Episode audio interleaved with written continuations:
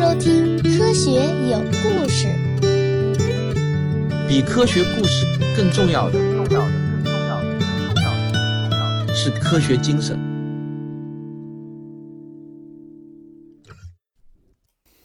北京时间二零一九年十一月二十八日上午九点半，中国国家天文台的一场新闻发布会正在举行。讲台上的刘继峰研究员身穿深色西装，白衬衫上扎了一根大红色的领带，显得特别的喜气。这场新闻发布会显然极为重要，台下坐满了重量级的媒体记者。人民日报、新华社、光明日报、中央广播电视总台和美联社、路透社、法新社等国内外数十个知名媒体都到场了。发布会开始后，刘继峰研究员非常自豪地说道：“这次我们利用拉莫斯特的重大发现，摘取了该领域的圣杯。为此，美国引力波天文台的台长大卫·莱兹先生特地给我们发来贺信，说：祝贺你们！”这一非凡的成果将与过去四年里引力波天文台探测到的双黑洞并合事件一起，推动黑洞天体物理研究的复兴。那么，到底是什么样的发现能与2016年的那次轰动全世界的引力波事件相提并论呢？很多人会误以为黑洞啊早就已经是一个很古老的概念，而天文学家们在宇宙中已经发现了很多很多的黑洞。实际上，迄今为止，人类在银河系中能够得到观测确认的黑洞啊，也就是二十多个。发现黑洞，准确的说，找到某个黑洞确凿的观测证据，即便是在天文学如此发达的今天，依然是极为重要的发现。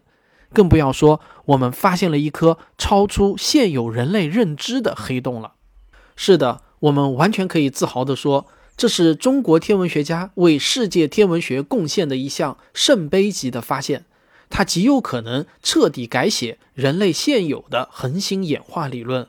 而做出这一重要发现的工程，就是我们今天这期节目的主角——位于河北兴隆县的郭守敬望远镜，简称为 LAMOST，即大天区面积多目标光纤光谱天文望远镜。那么，新发现的这个黑洞到底有什么特殊之处？为什么说它极有可能改写教科书呢？那你就得先听我给你讲一讲拉莫斯特的建设故事。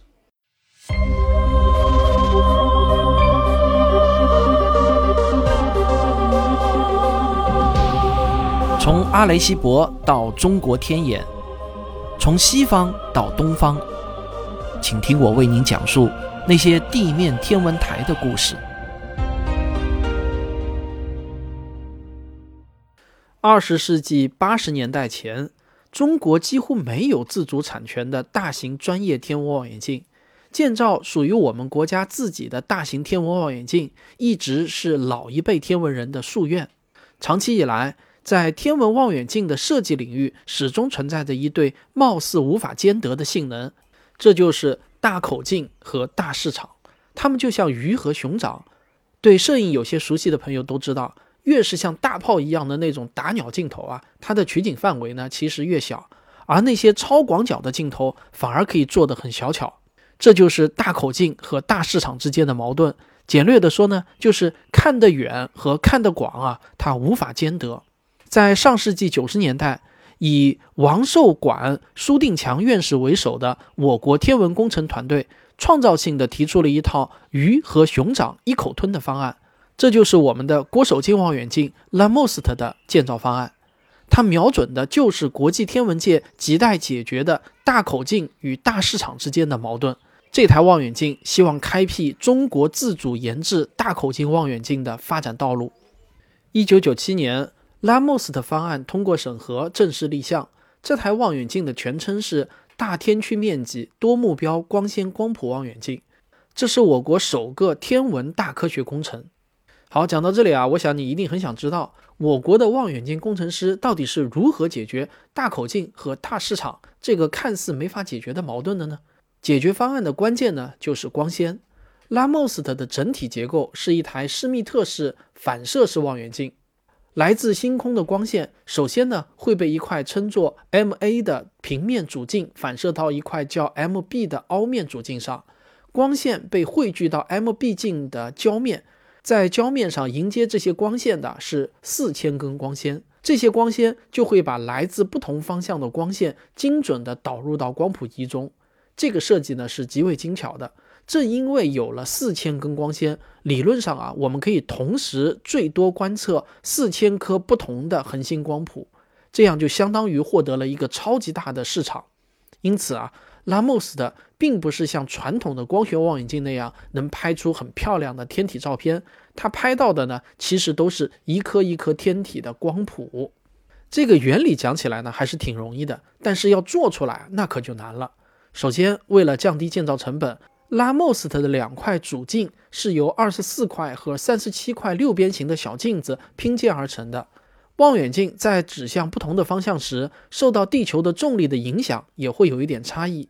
因此呢，我们就需要随时去调整每一块镜面的精确位置，让它们能够达到精确跟踪天体的目的。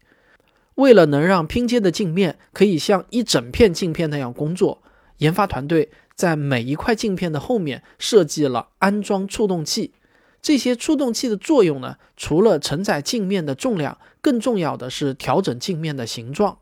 通过计算机的算法来实现千分之一毫米级的实时调整，这种技术就被称作主动光学技术。中国的科研团队在主动光学技术上的创新，使得拉莫斯的项目的完成成为了可能。让四千根光纤中的每一根都能精确地对准一个天体，这也是一件极其困难的工程难题。拉莫斯的解决这项难题的绝招叫做分区工作并行控制的光纤定位系统。这套系统呢，将直径一点七五米的胶面分成四千个直径为三十三毫米的小圆，在每一个小圆上放置一个可旋转的光纤定位单元，在每个单元上再放置一根光纤。然后啊，运用计算机进行精确的控制，使得望远镜可以在数分钟的时间里，将胶面上的四千根光纤按星表位置精确的定位。这个听上去就很难啊，确实也是真的难。与硬件配套的软件呢，那当然是同样重要。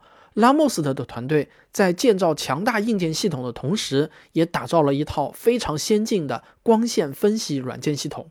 由于天体的光线呢，要经过大气层。望远镜、光纤、光谱仪等介质，中间还混杂着宇宙射线、杂散光的干扰，才最终形成原始光谱。所以啊，原始数据呢是没有办法直接拿来用的，需要一套复杂的算法来进行数据处理。这套由我国科学家团队自主研发的软件，从2004年开始就一直没有停止过版本的迭代。软件系统经历了三千多次的更新，八万多行代码。这才保证了拉莫斯的数据精度达到了国际先进水平。经过五年的建设，拉莫斯特终于在二零零九年六月份顺利通过验收，开始投入工作。那么，拉莫斯特到底都取得了哪些成就呢？我们先听个小广告，广告之后见。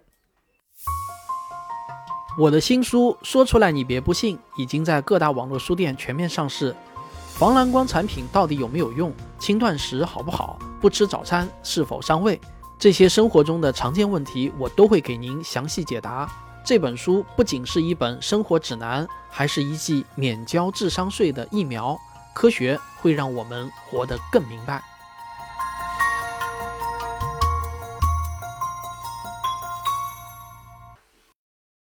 在许多人的印象中啊，天文学家还是坐在天文望远镜前观测天空的形象。其实呢，这已经是很古老的形象了。现代天文学家一般都是用望远镜先收集天体的图片和其他数据，再利用这些图片数据去分析天体的信息。拉莫斯的捕捉的是天体在可见光波段的光谱，光谱呢就犹如我们人的指纹，各不相同。恒星中包含不同的元素，发出的光具有自己独特的光谱和颜色。更重要的是啊，天体的运动也会改变天体的光谱特征。因此呢，天文学家们只要能得到星体的光谱，就能通过光谱分析出这个天体的物质构成、运动速度、距离远近等等众多性质。我们如果把光谱比喻成恒星的身份证，那一点都不过分。拉莫斯特的第一个重大成果便是巡天光谱数过千万条，二零一九年三月，拉莫斯特七年巡天光谱数据正式发布，里面包含了一千一百二十五万条光谱，约是国际上其他巡天项目发布光谱数之和的两倍。自此，郭守敬望远镜啊就成为世界上第一个获取光谱数突破千万量级的光谱巡天项目。这些光谱数据可以说是当今世界上天区覆盖最完备、巡天体积和采样密度最大。统计一致性最好、样本数量最多的天文数据集，国内外有上百所科研单位和大学正在利用这些数据开展研究工作。在拉莫斯的团队为其获得庞大的光谱数据感到骄傲之时，他在同年十一月的另一个意料之外的重大发现又让他们兴奋不已。为了这项发现，国家天文台还特地召开了一次级别非常高的新闻发布会，这在历史上呢也不多见。这就是我们本期节目开头发生的那一幕。那么，想要听明白拉莫斯的团队到底做出了一个怎样重大的发现，我要先跟你讲一点有关黑洞形成的基础知识。你可能已经知道啊，黑洞是恒星生命的终点。如果一个黑洞由一颗恒星坍缩形成，我们就把这类黑洞称之为恒星级黑洞。一颗恒星能最终坍缩成多大的黑洞？不仅跟这颗恒星的初始质量有关，还跟它的金属丰度和质量损失过程有关。金属丰度指的是除了氢和氦以外的其他所有元素在恒星中的含量。大质量恒星的金属丰度越低，星风损失率就越低，核心坍缩形成的黑洞质量也就越大。因此呢，并不是恒星的初始质量越大就能形成越大的黑洞。按照目前教科书级的恒星演化理论，在太阳的金属丰度下，一颗恒星的质量即使达到太阳的一百倍甚至更大，在经过一系列物质损失后，其演化出的恒星级黑洞也不会超过太阳质量的二十五倍。换句话说呢，恒星级黑洞的质量理论上不能超过太阳质量的二十五倍。这个理论在过去的观测中也一再的得到证实。人类已经找到的二十多颗恒星级黑洞都是在二十倍太阳质量以内的，完全符合理论的预言。然而，中国天文学家的发现却让这个教科书级的经典恒星理论出现了危机。拉莫斯特在双子座附近的天区发现了一颗特殊的恒星，所有的光谱特征都表明这颗恒星和另外一个看不见的黑洞组成了双星系统。它们绕着共同质星旋转。我们之前说过，在银河系中发现一个新的黑洞，已经是非常重要的天文发现了。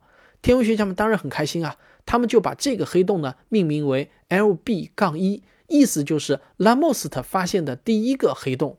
L 代表拉莫斯特，B 呢就代表 black hole 黑洞，杠一就表示发现的第一个黑洞。恒星和黑洞绕共同质星旋转。天文学家们就可以根据恒星的质量和它们的绕行周期计算出黑洞的质量。那经过仔细的测算啊，天文学家们确定 Lb- 杠一的质量大约是七十倍太阳质量。但这个质量一算出来啊，天文学家们马上就感到很疑惑：哎，这个黑洞的质量怎么会那么大呢？因为它远远超过了恒星级黑洞的质量上限啊，也就是二十五倍的上限。那这就显得有点儿奇怪了。一般来说。当天文学家们发现一颗恒星和一个黑洞构成双星系统时，最自然的情况呢，就是该黑洞啊起源于原初双星系统，也就是说，原本有两颗恒星互相绕着转，但随着时间的推移，其中一颗恒星坍缩成了黑洞。双星系统呢，一般都起源于同一片宇宙尘埃云，因此双星系统的两颗恒星的金属丰度也基本都是相同的。这次 Lb- 杠一的伴星有着与太阳相似的金属丰度，按理说形成 Lb- 杠一黑洞的恒星也是和太阳金属丰度相似的，所以呢，在现有的恒星演化理论下，Lb- 杠一的质量它不应该超过太阳质量的二十五倍。这样一来啊，天文学家们不得不推翻了 Lb- 杠一起源于原初双星系统的假设，那么就只剩下了一种假设。那就是啊，这颗伴星可能是被黑洞后天俘获的，也就是说，Lb- 杠一黑洞在太空中游荡，吞吃了很多恒星之后呢，才慢慢长到了现在的这个质量。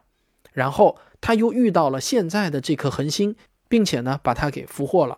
然而啊，奇怪的是，这个假设呢也被拉莫斯特的进一步观测给否定了。这个否定的证据啊也很硬，什么证据呢？就是 L B 杠一黑洞与伴星互相绕着旋转的轨道是近乎圆形的。这个证据呢非常的过硬。我给你解释一下为什么说这个证据很硬啊？你想象一下，有一个黑洞在宇宙中游荡，当有恒星靠近它的时候，黑洞的引力呢就像一只无形的手抓住了这颗恒星。根据万有引力定律，我们可以计算出恒星与黑洞组成的绕转轨道啊，一开始肯定是一个偏心圆，它不可能是一个正圆形。当然，天体动力学的计算表明，随着时间的推演，这个轨道呢会慢慢的变圆，这个过程呢就被称之为轨道的圆化。而轨道圆化的速度呢，其实取决于黑洞对恒星的潮汐力大小，潮汐力越大，则圆化的速度越快；反之呢，则越慢。这种运动过程是从牛顿时代就已经掌握的天体物理学知识了，可以说啊是千锤百炼不会错。我们现在啊可以在计算机中精确的模拟这个轨道变化过程，但是我国的天文学家通过计算机模拟发现，要让 L B 杠一的伴星的轨道圆化成现在的这个样子，所需要的时间呢超过了宇宙的年龄。换句话说啊，俘获说也是不可能成立的，因为根本没有那么多时间。让它的轨道圆化成现在这个样子，如此一来呢，L B 杠一就成为了现有的任何天文学理论都无法解释的一个异类。正因为这个发现如此重大，拉莫斯的团队才用了三年的时间来反复验证数据，并且呢还请求西班牙十点四米的加纳利望远镜和美国的十米凯克望远镜协助观测，这才敢最终确定这项重大发现。刘继峰研究员说。他们给 Nature 投稿的时候，审稿人给他们提了巨多的问题，经过反复的修订打磨，这篇论文才最终得以发表。成果来之不易，但坚如磐石。这是中国天文学家对人类现代天文学做出的重大贡献之一。因为任何一个有可能推翻经典教科书级理论的发现，都有可能对人类的科学事业做出巨大的推动。现在。L B 杠一的难题摆在了天文学家们面前，截止到今天，依然还是一个未解的宇宙之谜。这是一个正在进行时的天文大发现，我们可以一起期待天文学家们破解 L B 杠一成因之谜的那一天。作为我国的巡天利器，拉莫斯特望远镜的成果当然不仅仅只局限在黑洞方面，它在银河系的结构与演化、恒星物理研究。特殊天体搜寻等前沿领域都取得了一系列的研究成果。二零一九年四月，拉莫斯特发现了一颗重元素含量超高的恒星。这颗与众不同的恒星成功的引起了天文学家们的兴趣。我国的天文学家与日本国立天文台的天文学家合作，将这颗恒星的化学成分与矮星系恒星和银河系营运的恒星进行了细致的比较。结果呢是这颗恒星的化学成分与矮星系恒星高度吻合，却和银河系营运恒星不一样。这就说明啊，该恒星来自于矮星系而非银河系，这就成为了银河系并合矮星系事件的确凿证据。此类重元素含量超高的恒星，就为研究银河系的并合历史提供了理想的工具，它加深了人们对星系形成和演化的认知。二零二零年十二月，国家天文台从拉莫斯特和盖亚空间望远镜取得的数据，发现了五百九十一颗高速恒星。这些恒星的运动速度远远高于其他恒星，其中四十三颗能够摆脱银河系引力束缚，最终飞出银河系。在此之前呢，天文学家们通过望远镜一共才发现了五百五十多颗高速星，而这次发现呢，就将人们发现的高速星翻了个倍。